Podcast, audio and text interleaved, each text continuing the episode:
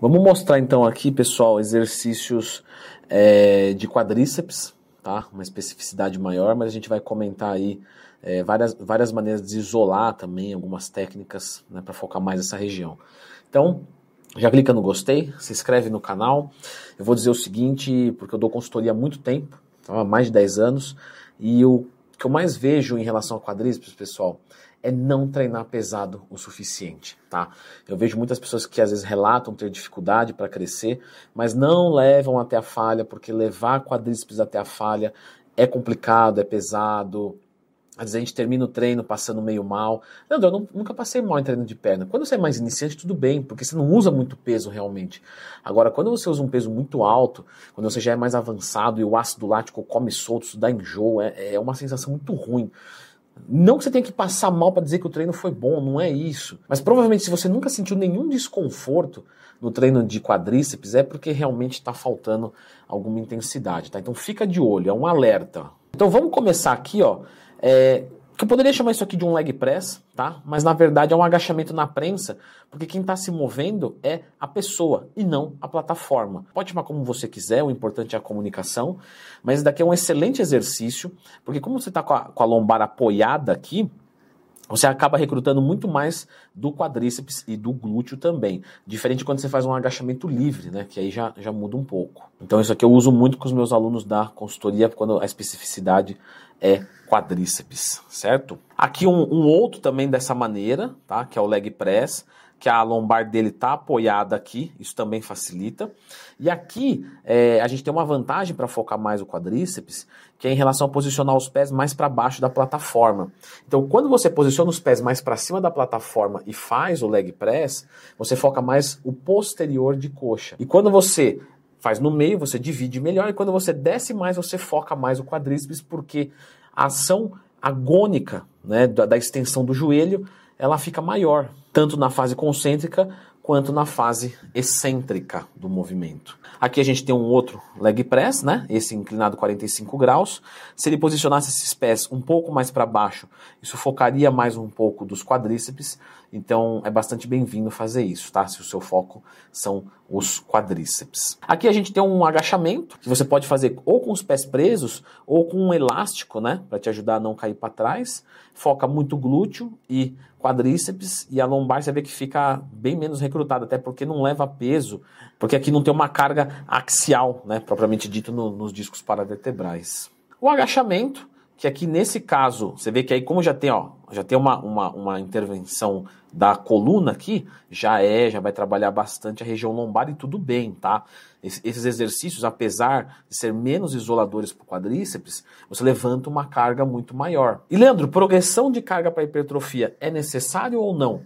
Lembra de procurar Leandro Twin mais tema. Eu já expliquei aqui. É necessário, mas não é isso que você está pensando de colocar cada vez mais bolachas aqui do lado para agachar. Essa prensa aqui de agachamento vertical também é muito boa, porque ela tira uma sobrecarga da lombar parcialmente, não totalmente. Porque tá vendo que aqui ele agacha reto, ó? No outro, tá vendo que ele dobra? Esse dobrar aqui, ó, isso recruta mais da região lombar. Ele não agacha reto, ele agacha para trás. Esse daqui ele agacha reto. Então isso vai ajudar a tirar o estresse um pouco daqui e jogar um pouco mais nos quadríceps e nos, nos glúteos. A gente tem o agachamento livre, tradicional, cai na mesma coisa do Smith, a única diferença é que a barra não é guiada. E às vezes eu vejo o pessoal muito preocupado em calcular um RM. Eu expliquei isso lá no meu curso de como montar um treino do zero, treino, periodização, etc. Um RM é mais para a gente saber o nível de treino tá, da pessoa. E aqui a gente tem a passada, a fundos, avanço, né? Todos esses aqui têm uma mecânica parecida. O agachamento búlgaro também é bem interessante. E todos eles vão focar bastante quadríceps e glúteos também, tá? Passada pega bastante, agachamento búlgaro pega até um pouco mais. São ótimos exercícios e que exigem bastante da gente. Ó, aqui é um leg press, 45 graus também, que se posicionar o pé um pouco mais para baixo da plataforma, eu aumento o recrutamento do meu quadríceps. Aqui é uma variação do avanço. Vamos lá.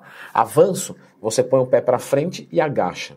A você agacha no mesmo eixo. Então você põe um pé para frente e fica agachando ali. O avanço, você agacha e volta. Faz a outra perna e volta. E a passada, você vai dando realmente passadas. Então essa aqui é a diferença desses três é, movimentos. E o agachamento búlgaro, vamos colocar um vídeo dele aqui, é a mesma coisa, só que vai ser no banco, tá? Vamos lá. Vamos lá. Então, agachamento búlgaro, você vai, aqui está me atrapalhando, ó, mas você vai colocar o pé em cima do banco e você vai agachar com uma perna só.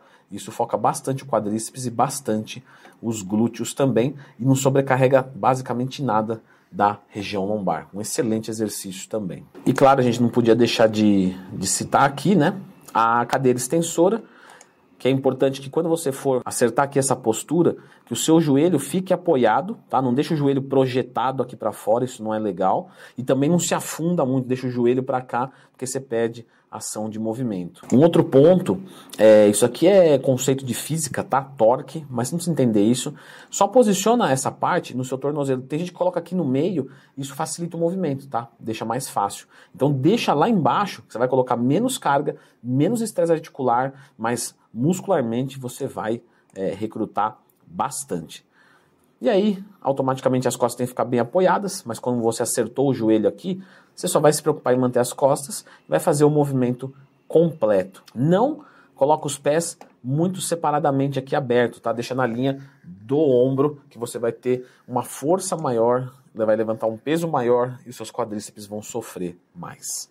Certo? Falando em treinamento de quadríceps, eu vou deixar aqui um vídeo na prática de como treinar quadríceps se vocês tiverem qualquer dúvida sobre isso, me manda lá na caixinha de perguntas do Instagram, eu abro todo dia, mas antes dá uma conferida nesse vídeo aqui com treinamento de coxa com especificidade em quadríceps.